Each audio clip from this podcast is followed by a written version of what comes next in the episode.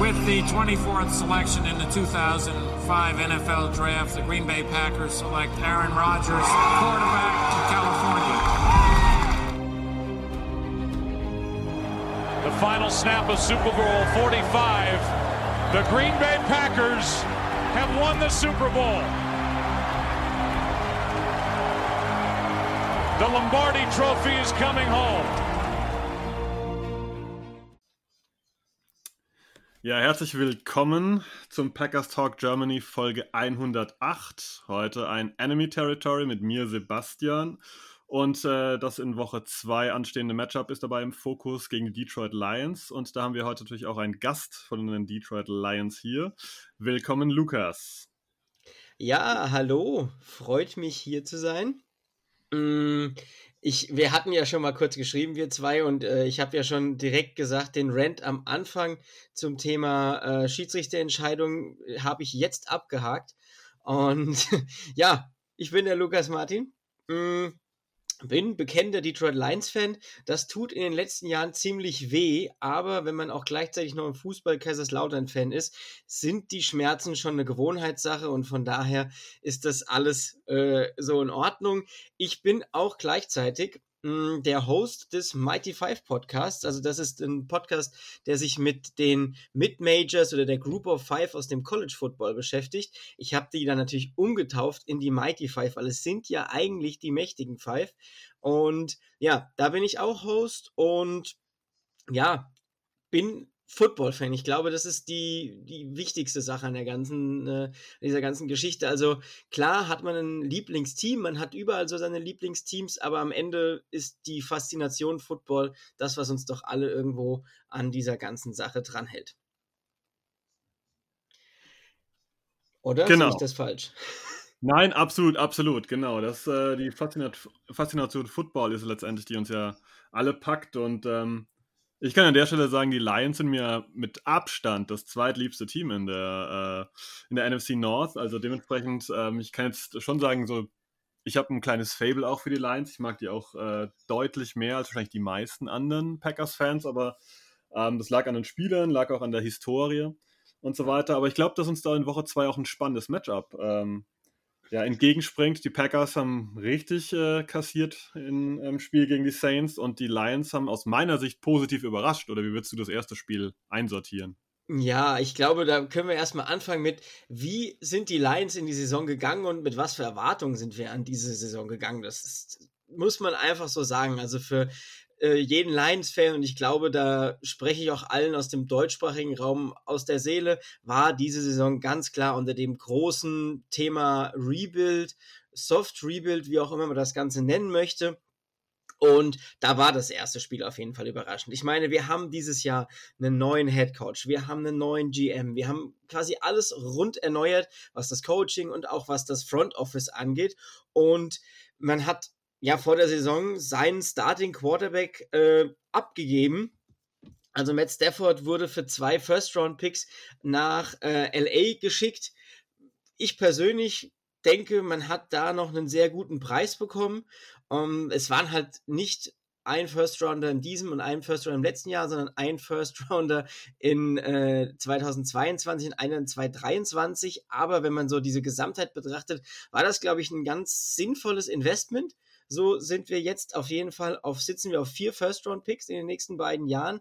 Man hat aktuell Jared Goff unter Vertrag der ja da mitgekommen ist. Man hat ja auch den Vertrag schon restrukturiert, sodass das auch kein einfacher Buyout werden würde. Also man hält da viel von ihm und ja, äh, ich habe es irgendwann in einem anderen Podcast schon mal gesagt. Also ich war bei Matt Patricia schon sehr voll, voll des Lobes und habe mich auf ihn gefreut. Das ist ziemlich in die Hose gegangen.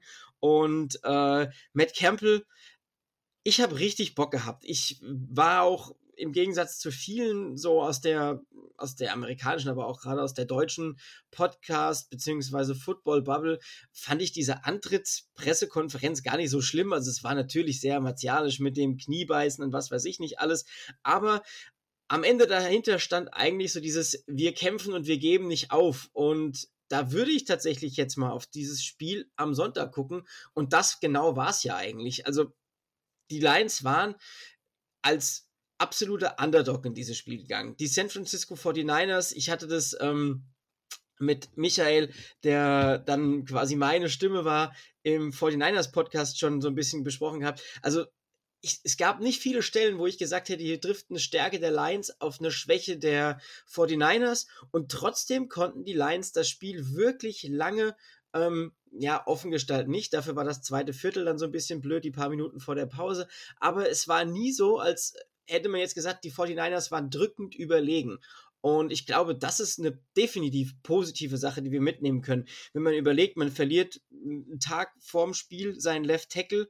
Gut, wir hatten den Luxus, wir haben ihn dann einfach durch den Nummer 7 Pick in diesem Jahr über, äh, ersetzt, der ähm, ja im College schon Left Tackle gespielt hat, der das auch gegen, äh, jetzt muss ich überlegen, Nick Bowser ziemlich gut gemacht hat. Das kann man gar nicht anders sagen.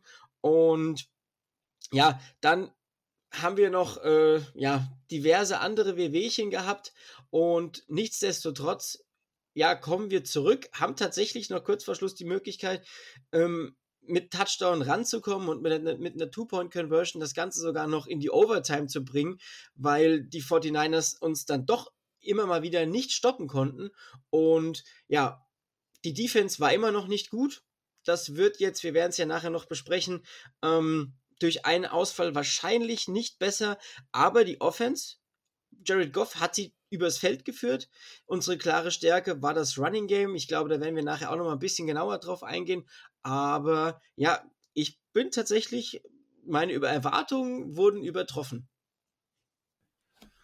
Das kann man, glaube ich, durchaus so sagen. Also ich habe das Spiel auch äh, nebenbei verfolgt und ich war sehr angetan von dem, was die Lions da präsentiert haben. Du hast eine spannende Personalie schon erwähnt, und zwar äh, Penay Sewell, den Left Tackle, den die, oder den Tackle, lassen wir es mal so offen, den die Lions gezogen haben, der ja in der Preseason hauptsächlich als Right Tackle gespielt hatte und dann nicht so überzeugt hat, der aber am College eigentlich Left Tackle war und jetzt wohl ein ganz ordentliches erstes Spiel hatte. Siehst du eigentlich da die Möglichkeit auf Dauer, dass da Taylor Decker, der verletzte Tackle, auf die andere Seite wechselt und Sewell hier den stabilen Left Tackle äh, dann gibt auf Dauer? Ah, das ist noch schwierig zu sagen. Also wir hatten tatsächlich auch in diversen Gruppen da schon drüber gesch geschrieben und gesprochen. Ähm, ich denke, man muss es jetzt einfach mal beobachten und man muss dann einfach schauen. Man vergisst bei Suhl immer irgendwie, der ist auch erst 20. Also der ist noch super, super, super jung. Und wenn Decker, der ja wirklich auch ein sehr solider Left Tackle ist, also der gehört ja schon eher in die, in die obere, ins obere Drittel dieses, dieser, dieser Tackle äh, in der NFL. Ähm, wenn der zurück ist, muss man einfach gucken, dass man Sewell vielleicht auch umgelernt bekommt. Also Sewell hat zwei Jahre College-Erfahrung und ein Jahr ausgesetzt. Also da sehe ich auch nicht das Problem, dass der vielleicht im ersten Jahr noch seine Problemchen hat und dann in Jahr zwei zur Not einer der besten Right Tackle wird. Und ja, wir, wir merken ja immer mehr, also diese äh, The Blind Side, der Left Tackle, die einzig wahre Position in der, äh, in der Line ist ja schon lang überholt. Die Right Tackle werden auch immer besser bezahlt und der Druck kommt auch immer mehr von verschiedenen Seiten. Von daher glaube ich, dass wir hier eine Luxusposition haben in dem Moment. Absolut, wenn wir bei Luxus sind, können wir zu einem ehemaligen Packer kommen, der aus meiner Sicht äh, eine Luxusbesetzung die ganze Zeit war, auch wenn ich damit wahrscheinlich nicht äh, jedem aus dem Herzen spreche. Äh, Jamal Williams, der ehemalige Packer, wird am kommenden Montag dann zurück nach Green Bay kehren und hat ein gutes erstes Spiel aus meiner Sicht hingelegt für die Lions. Wie siehst du ihn in seiner Rolle? Weil ich glaube, es war überraschend, dass letztendlich er ja, quasi ein geteiltes Backfield mit äh, DeAndre Swift hatte. Ja, äh, also das ist sowieso, äh, Campbell und auch Holmes haben jetzt dann auch nochmal betont, dass die die zwei ganz klar so als, als Shared Backfield beziehungsweise als One-Two-Punch sehen und alle Zahlen, die wir am Sonntag haben, sprechen ja auch tatsächlich dafür. Also man muss sich das mal überlegen. Äh, Williams, du hast ihn angesprochen, hatte bei acht Carries 54 Yards, ein Touchdown, dazu noch acht Catches, 56 Yards und Swift 11 Carries, 39 Yards und acht Catches für 65 60 Yards, unter anderem dieser tolle 43 Yards äh, äh, Catch and Run Screen Pass, den er gemacht hat. Also beide Spieler, Williams für 110 Yards vom Scrimmage und Swift für 104 Yards vom Scrimmage, waren unfassbar effektiv am Wochenende. Und ja, ich finde, super. Also ich habe auch erst so ein bisschen die Nase gerümpft, als man, als man Jamal Williams verpflichtet hat und mir gedacht, ey, wofür brauchen wir denn, wenn wir Swift haben, jetzt noch einen Running Back? Okay, gut, dann wurde Carrion Johnson irgendwann entlassen und es kristallisierte sich immer mehr heraus, dass die zwei wohl schon so ein, so ein One-Two-Punch bilden sollen. Natürlich mit Swift in der tragenderen Rolle. Das zeigt ja auch, dass er drei Carries mehr hat und ähm, dass die Catches gleich sind, aber ähm, ich glaube, da hat Detroit sich in Kombination mit der Line, die man hat, also auch gerade einen starken Center und starke Guards, die da spielen, da hat man echt Waffen mittlerweile. Und Williams war ja selbst mit ähm, Aaron Jones immer eine Waffe in Green Bay. Also es ist jetzt nicht so, als hätte er in Green Bay äh, irgendwie ja, so ein, so ein armes Backup-Dasein gefristet, sondern auch der hat ja ähm, zum Ärger von vielen Fantasy-Ownern immer wieder ähm, ja, das eine oder andere Spiel komplett eskaliert und ist dann äh, in die tollen Punkte gekommen. Das ist ein guter Startpunkt, den wir jetzt hier haben mit den äh, Running Backs, weil die Defense der Packers ähm, hat wieder ihre Probleme gehabt, deutlich gegen die Saints und da auch natürlich gegen Alvin Kamara und äh, das Running Game und auch gegen Jones, den undrafted Free Agent von Notre Dame, den die Saints da im Backfield hatten. Was erwartest du für kommenden Montag, wenn die Lions auch da aggressiv laufen gegen die Packers Defense? Ich glaube, das ist unsere Chance. Mm also die große Chance muss man ganz klar sagen. Also das wird wahrscheinlich eines der Matchups, was die Lions fokussieren werden. Weil wenn ich eine Stärke bei den Packers sehe, sind es die Cornerbacks. Also man hat einen ganz klaren Nummer 1 Corner mit Jahir Alexander, der bei euch da hinten im Backfield rumspringt. Den, da habe ich auch höchsten Respekt vor. Also das ist ja ein toller Spieler. Ähm, ich meine, bei euch sah jetzt die ganze Defense nicht unbedingt gut aus am, äh, am Spiel. Ähm, und ihr habt noch Eric Stokes dazu, äh, den, äh, doch den Freshman Corner, den Rookie Cornerback von äh, Georgia müsste der auch gekommen sein. Also ich denke, das wird ganz, ganz wichtig sein, dass wir mit unseren äh, Running Backs die Mitte des Feldes angreifen und vielleicht da, ja, die Defensive Tackle, ob es eine wirkliche Schwäche ist, also Kenny Clark ist jetzt kein schlechter, ähm, der da in der Mitte rumturnt, aber das sollte unser großer Vorteil sein, beziehungsweise unsere große Angriffsmöglichkeit, dass wir über das Laufspiel kommen, weil unsere Receiver werden wahrscheinlich eher Schwierigkeiten haben gegen eure Cornerbacks. Okay, wenn wir bei der Mitte des Feldes sind, ähm, springt einem ja natürlich auch dann irgendwie ein bisschen TJ Hawkinson an, der natürlich auch ein gutes erstes Spiel hingelegt hatte, der als Thailand wahrscheinlich auch äh, in der Mitte auf Linebacker-Level angreifen könnte. Auch eine Position, die bei den Packers, naja, äh, stiefmütterlich behandelt wurde die letzten Jahre und hier mit Devondre Campbell im Moment frisch gefixt wurde, äh, wenn man das so sagen kann, der aber ein bisschen Schwierigkeiten hat im ersten Spiel. Ähm, Chris Barnes hat nicht gut performt gegen die Saints. Ist da auch zu erwarten, dass äh, Jared Goff wieder mit seinem klassischen Play-Action-Style ein bisschen über die Mitte geht und auf Hawkinson vielleicht ja, anvisiert? Äh, man muss halt einfach sagen, also das, das hatte sich ja immer mehr herauskristallisiert seit dem Abgang von äh, Kenny Golladay, dass Hawkinson der Go-To-Guy wird. Und auch das war im ersten Spiel einfach zu sehen. Also ähm, Hawkinson hat 97 Yards, ein Touchdown bei äh, acht Catches gehabt. Also das ist einfach eine wahnsinnig, das ist einfach eine wahnsinnige Deadline. Äh, Goff hat, das fand ich eigentlich schon echt faszinierend, 57 Mal den Ball geworfen ähm, am Sonntag. Ähm, das war auch echt nicht so schlecht. Also der hat, wir hatten auch viel über die Luft äh, attackiert. Und ich glaube, nicht nur Hawkinson, ich glaube auch äh, Amon Ra St. Brown könnte hier gerade über die Mitte des Feldes als Slot-Receiver auch immer wieder für, ähm, ja, Furore will ich jetzt nicht so sagen, Furore sorgen, aber auf jeden Fall könnte er für den einen oder anderen Catch gut sein, weil du sagst es so schön, ja, die Linebacker gerade in Coverage sind problematisch und wenn man weiß, okay, wir haben eher Probleme, dass sich unsere Outside-Receiver freilaufen gegen die guten Cornerbacks von Green Bay, warum versuche ich da nicht die Mitte des Feldes zu attackieren? Natürlich wird dann der ein oder andere Safety mal von oben runterkommen. Ich denke da an Adrian Amos, der vielleicht hier in der Mitte mal aushelfen kann, aber ähm, Hawkinson und auch Amon Ra St. Brown, finde ich, wäre wär sehr, sehr spannend. Ähm, ja, wenn, wenn, wenn man die zwei in die Mitte zieht. Okay, ja, ich denke, das äh, würde ich genauso unterschreiben, wie du es eigentlich gesagt hast, dass das sicherlich die Punkte sind, die auch aus meiner Sicht die Lions angreifen. Siehst du noch einen anderen Punkt, den die Lions auf jeden Fall attackieren sollten oder den die Lions wahrscheinlich sehr, sehr vermeiden würden? Uff, ja, ich hatte ja schon die, die Cornerbacks so ein bisschen angesprochen und ich glaube auch, man wird mit, äh, mit den Pass-Rushern, die die, ähm, die die Packers haben, auch ja, das wird jetzt nicht einfach werden. Also da, mit den Smiths, ähm, ich wollte gerade sagen Smith-Brüder, aber es sind ja gar keine Brüder, sondern halt haben einfach nur den gleichen Nachnamen.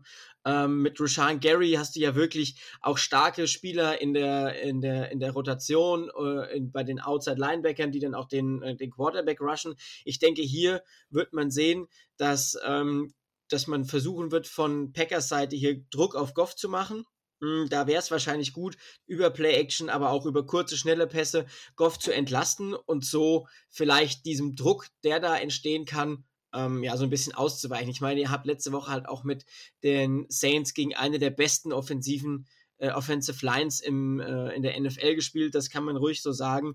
Und dazu noch äh, mit, mit Elvin Kamara, mit der besten äh, Passing-Waffe, was Running Backs angeht. Also hier war natürlich auch eine schwierige Aufgabe und ich denke, das wäre vielleicht ein Matchup, was man vermeiden sollte, dass unsere, ja, unsere ersatzgeschwächte Line dann doch gegen die Pass-Rusher der Packers äh, ja, antreten muss oder zu lange verteidigen muss.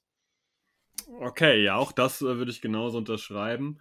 Wobei ich nochmal kurz einwerfen will, für die, die es vielleicht nicht ganz gesehen haben, Jameis Winston war auch wirklich äh, aus meiner Sicht ein deutlich veränderter Quarterback, unglaublich diszipliniert hinter der Linie und hat äh, eigentlich keinen wilden Ball geworfen. Das ist bei Jared Goff, denke ich, auch so zu erwarten, dass der sich da gut einfügt. Ähm, wenn jetzt aber wir das Spielchen rumdrehen und sagen, okay, wo sollten denn die Packers angreifen? Wo würdest du sagen, was sollten die Packers mit ihrer Offense tun? Wo sollten sie der Defense der Lions wehtun? Vielleicht kannst du da auch nochmal kurz was zu Jeffrey Okuda sagen, der wohl sicher ausfällt, ne? Ja, Jeffrey Kuda, äh, Season-Ending Injury äh, des, ähm, des Kreuzband. Nein, es ist die Achillessehne, äh, ruptured, also gerissene Achillessehne. Das, äh, ja, ist übel. Also Okuda letzte Saison seine, äh, ja, seine Schwierigkeiten gehabt, in die NFL zu finden. Inwieweit das vielleicht auch viel Matt Patricia war, ist das eine. Aber ja, dann gleich in der zweiten Saison, wo es jetzt darum ging, dass man sich beweisen will als ehemaliger Nummer 3 Pick. Ähm, ja, da hat man natürlich jetzt seinen Starting, seinen anderen, seinen Starting Cornerback, so muss man es ja doch nennen, ähm, verloren. Und jetzt wird es langsam eng, was die Cornerbacks angeht. Also, ähm, ja, AJ Parker wird wahrscheinlich wieder spielen. Äh, wir werden wahrscheinlich wieder, ach, wie heißt der gute, der äh, Milifonwu, nee, nicht Milifonwu, Oru, Uruvarie, Entschuldigung, ähm, der wird wahrscheinlich auch wieder spielen. Also hier werden wir äh, auch wieder auf junge Spieler setzen müssen. Ja, das kann man nicht anders sagen. Und das könnte schwierig werden. Das könnte wirklich schwierig, schwierig werden. Und dann gucke ich mir an, ähm, wenn ich dann sehe, selbst obwohl es in, jetzt in Woche 1 nicht gut war, ähm, ist aber immer noch eine Stärke in meinen Augen, ist eine Stärke. Alleine die Connection äh, Aaron Rodgers, Devonta Adams, das müssen wir mal genauso sagen. Also selbst wenn es jetzt hier die letzte Woche nicht so gut geklappt hat, ist es für mich trotzdem noch eine große Stärke und ja, wir müssen einfach schauen. Ich habe gerade sogar nochmal das Ganze aufgerufen. Also Millie Fonbu ist der Backup von Okuda auf Cornerback. Also werden wir wahrscheinlich den sogar noch starten müssen. Mm. Und ja, ich glaube, Aaron Rodgers sollte den Ball auf jeden Fall werfen, weil ein Matchup, was ich ja schwierig sehe, natürlich ist es immer schwierig, man hat so diesen, diesen Shanahan-Tree mit, mit dem Running Game, ähm, der ist einfach schwierig zu verteidigen, dieses Outside Zone Running Game. Ihr spielt ja auch eine abgewandelte Form davon, aber ich glaube, die ist nicht so extrem und so krass wie die von Kyle Shanahan. Und die Defensive Line hat mir gut gefallen bei den Lions. Deswegen würde ich, wenn ich Packers Offensive Coordinator wäre, auf jeden Fall mehr wieder Rogers vertrauen und den Receivern vertrauen und würde unsere Cornerbacks attackieren. Okay, auch da gehe ich äh, mit, dass es auf jeden Fall ein Punkt sein sollte. Ähm, Die Line hat mir übrigens auch gut gefallen bei den Lions, muss ich sagen. Ähm, wie siehst du die Linebacker bei den Lions? Da bin ich so ein bisschen gespalten, wenn ich da an ähm, Alex Anzalone denke zum Beispiel. Der hat immer Spiele, wo er glänzt, also war zuvor bei den Saints. Ähm, und hat er Spiele, wo er ja, quasi nicht performt und quasi wirklich ein absolutes Problem ist. Könnte das auch so eine Sache sein, wo dann die Packers über über Slants zum Beispiel, über die Mitte angreifen können, wie ihn hier Devonta Adams dann eben ja, quer übers Feld läuft und hier angreift und regelmäßig Räume schafft. Ja, leider ja. Also äh, ich, ich mag Alex Anzalone. Ich bin tatsächlich ein großer Derek Barnes-Fan, der so ein bisschen hinter ihm noch im, im, im Depth-Chart steht. Jamie Collins äh, solide, aber das ist jetzt halt auch keine Rakete gegen den Pass. Und ähm, ihr habt neben Devonta Adams ja noch äh, Robert Tonyan, ähm, der zwar wahrscheinlich nicht mehr ganz so viele Touchdowns fangen wird wie in der letzten Saison, aber trotzdem ist es ja auch ein grundsolider Tight End, der, der da noch dabei ist und ja, auch die Mitte des Feldes könnte für die Lions ein Problem werden, definitiv. Also, ähm, das ist nicht unsere Stärke. Da wird man in den nächsten Jahren nochmal nachjustieren müssen. Und ja, mit dem Ausfall von, äh, von Ukuda ähm, wird halt jetzt die Cornerback-Gruppe noch schwächer und wird ja eine schwierige Sache. Ich glaube tatsächlich, dass, ja, wie ich schon gesagt habe, die Passing Attack von den äh, Packers sollte hier auf jeden Fall angreifen. Da bin ich auch durchaus mal gespannt. Ähm, wenn wir jetzt nochmal die Safeties vielleicht mit reinnehmen, die Cornerbacks sind ein bisschen geschwächt. Die Packers haben Spieler wie Marcus Wallace Scandling, der im Prinzip, ein bisschen überspitzt gesagt, fast nur tief gehen kann.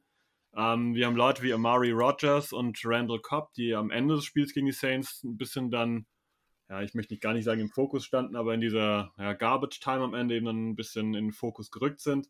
Wir haben Devonta Adams. Wir haben an sich eine solide Offensive Line mit einem Schwachpunkt aus meiner Sicht, mit äh, dem neuen Guard Newman, der am Sonntag nicht überzeugt hat. Könnte es auch sein, dass Rogers hier vermehrt auch äh, tiefe Shots nimmt, weil das haben wir gegen die Saints eher nur am Ende gesehen, als man quasi Punkte aufholen musste. Ja, ich, also ich muss tatsächlich sagen, ich war jetzt von, äh, von Will Harris und äh, Tracy Walker, die beiden Safeties, die, die haben mir gefallen. Also die hatten in der Let im letzten Jahr auch immer wieder ihre Problemchen, aber die haben mir prinzipiell gefallen. Ähm, ja, ich, man muss einfach schauen, ob er die Zeit hat. Also Brockers soll wohl fit sein. Ich mache gerade mal schnell den Injury Report auf, wie es bei den Lions ausschaut. Da war ja Brockers einer der, die ähm, ja noch ein bisschen problematisch waren und der dann aber spielen konnte.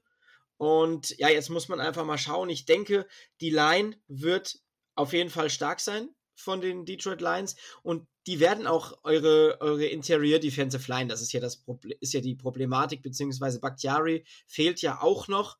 Ähm, da muss man schauen, wie man vielleicht seine, ähm, seine Speedrusher mit Okwara und auch mit Trey Flowers, der auch ein gutes Spiel gemacht hat, würde ich jetzt nochmal hervorheben, da vielleicht ins Spiel reinbringt und ja, wenn, wenn Rogers die Zeit hat, die tiefen Schüsse zu nehmen, wird er sie versuchen. Aber ich glaube, mh, hm, es könnte wirklich passieren, das ist natürlich jetzt auch ein bisschen Hoffnung, die da mitschwingt, dass die Detroit Lions mit ihrem Pass Rush Druck auf Rogers ausüben können und ihn vielleicht zum ein oder anderen früheren Wurf zwingen können und so vielleicht den Deep Shot so ein bisschen rausnehmen können. Aber ja, wir haben es eben schon angesprochen, die Mitte des Feldes ist trotzdem eine Schwachstelle und dann muss man schauen, wie das Ganze ausgeht. Hm. Ja, der, der spannende Punkt ist dass Aaron Rodgers jetzt die letzten Jahre die Mitte des Feldes oftmals ein bisschen gemieden hat und ganz gerne Richtung Seitenlinie gegangen ist. Da wird es ein spannender Punkt. Ähm, wobei natürlich wieder die Cornerbacks ins Spiel kämen, die natürlich die Außen verteidigen im Moment. Ähm, du hast schon ein bisschen angedeutet, dass du äh, für Aaron Jones zumindest über die Mitte des Feldes Probleme erwartest, einfach weil die Defensive Line ganz gut geklappt hat oder gut gespielt hat bei den Lions. Ähm, Du erwartest also eher, dass wenn mit Jones gelaufen wird, dass wir hier auch wieder eher kreative Momente sehen, die über die Außen gehen, oder? Ja, würde ich jetzt schon sagen. Ich meine, die, ähm, wenn man sich das Spiel von Sonntag auch anguckt, also diese ultra krassen Big Plays war einmal das äh, Elijah Mitchell Big Play. Das müsste über die, oh Gott, jetzt hoffe ich, erzähle ich keinen Quatsch. Ich glaube, die rechte Seite der Offensive Line der 49ers gegangen sein. Das war auch so ein klassisches äh, Loch sehen und ab dafür. Und dann haben wir halt leider nicht die Cornerbacks bzw. Safeties gehabt, die das noch aufhalten können. Und sonst waren es ja auch viele Pässe so auf Debo Samuel und so, die auch rechts und links rausgingen und wo gar nicht so das Problem war, dass da viel gerusht wurde. Und ja, da muss man einfach schauen. Ähm, wie das Ganze jetzt bei den Lions noch weitergeht. Aber ich glaube auch tatsächlich, da gebe ich dir recht, ähm, werden wir wahrscheinlich eher die ja, Outside angreifen und dann muss man einfach schauen, wie sich ein Trey Flowers macht, der ja eigentlich ein grundsolider ähm, ja, Pass-Rusher in der Laufverteidigung ist und wie dann äh, Romeo Quara da weiterarbeitet. Aber auch der ähm, hat keinen schlechten Tag gehabt. Okay, ich glaube, so langsam sind wir auch Richtung Ziel gerade unterwegs. Äh, ich habe noch so ein paar Spezialfragen. Gerne. Und zwar die eine wäre, welchen, äh, welchen Spieler in der Offense und welchen Spieler in der Defense würdest du so als Player to watch auf seitens der Lions bezeichnen, den man vielleicht noch nicht so häufig gehört hat? Hast du den jemand parat für uns? Ähm, nicht so häufig ist, ist natürlich eine schwierige Sache. Also ich muss tatsächlich sagen, in der Offense ähm, bin ich mal äh, gespannt. Mh, hm, wie die, ähm, die Receiver im Allgemeinen weiter performen. Also mir hat zum Beispiel Quintus Cephas, der Pick aus dem letzten Jahr ähm, von Wisconsin, müsste der glaube ich gewesen sein, der hat mir auch am Sonntag gut gefallen. Das ist jetzt nicht der Name, den man oft gehört hat in der, in der Vorbereitung.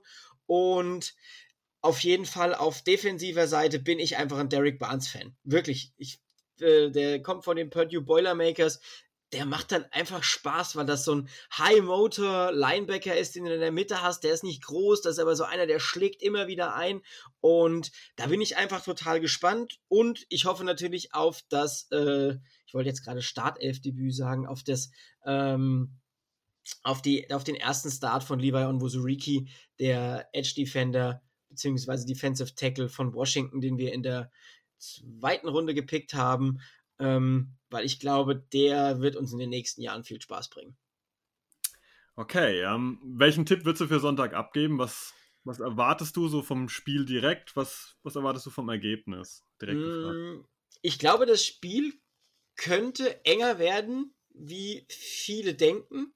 Ähm, vielleicht können die Lions so ein bisschen ihr Mojo vom Spiel gegen die 49ers mitnehmen. Also ich meine, da ist man zurückgekommen, man hat es nochmal spannend gestalten können, man hat den Onside-Kick recovered. Also die, die, die Teamstimmung müsste gut sein und man kann als Lions-Fan hoffen, dass die Stimmung bei den Packers nicht ganz so gut ist. Aber, und da müssen wir jetzt auch mal ehrlich sein, ähm, ich sehe den, das Spiel der Packers als Ausrutscher erstmal, ähm, du spielst äh, auswärts, spielst nicht mehr mehr in Louisiana, sondern spielst in Florida.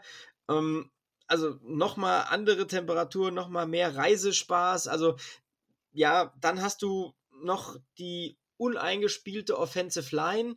Ja, normalerweise sage ich, geht das Ding klar an die Packers, gerade bei dem, äh, bei dem Stadium, wo sich die beiden Teams befinden aber ich glaube, am Sonntag könnte es enger werden, wie es den Pack meisten Packers-Fans lieb wäre. Und ähm, nichtsdestotrotz, ähm, wenn ich einen Spread tippen würde, würde ich sagen, okay, die Lions verlieren vielleicht nur mit sieben Punkten. Das wäre sowas, wo ich mitgehen würde. Und würde aber trotzdem sagen, es wird ein knapp, also ich sage, es wird ein knapper Sieg für die Packers. Okay, das, äh, auch das kann ich mal wieder unterschreiben. Ich denke auch, dass wir motivierte Packers sehen, die garantiert was gut zu machen haben, aber eben halt auf Lions treffen, die wenig bis nichts zu verlieren haben und im ersten Spiel gezeigt haben, dass da vielleicht mehr in ihnen drin steckt, ähm, als wir oder als die meisten wahrscheinlich vor der Saison so gedacht haben. Ähm, ich bin auf jeden Fall gespannt auf unser Matchup und das Schöne ist, wir haben ja noch ein zweites Matchup dieses Jahr und ich hoffe, dass es den Zuhörern soweit gefallen hat, was wir hier kurz besprochen haben. Ihr kriegt nochmal genau in der äh, Preview und in der Review nochmal was zu den Lines von äh, Jo und Chris diese Woche zu hören. Und ich hoffe, Lukas hat jetzt auch Spaß gemacht und dass wir uns dieses Jahr vielleicht dann nochmal hören zum zweiten Matchup, was dann in Detroit ansteht. In, boah, Woche weiß ich jetzt gerade gar nicht. Äh, aber Normalerweise ist das Fall. immer so eins von diesen Spielen Richtung, äh, Richtung Ende der Saison. Also ich, ich habe immer, für mich ist das zweite Packers-Spiel immer das Spiel um die Weihnachtszeit. Aber ich, ich, ich schaue schnell nach. Moment, das ist doch schnell, das ist doch schnell erledigt. Ähm, Ja, ich, ich liege tatsächlich richtig. Ist der neunte erste, ist das letzte Spiel sogar. Ah, okay, alles klar. Ja. Dann wäre vielleicht eine Möglichkeit, dass wir uns dann nochmal kurz schließen und dann ein zweites Enemy Territory auflegen und dann vielleicht mal die Saison bilanzieren, was wir letztendlich hier dann geleistet haben, was wir zwei gerade eben prognostiziert haben. So machen wir es. Genau, dementsprechend danke für deine Zeit und deine Muße hier mitzumachen und allen anderen viel Spaß beim Zuhören und äh, auf ein gutes Spiel am Wochenende. Auf ein gutes Spiel. Tschüssi. Tschüss.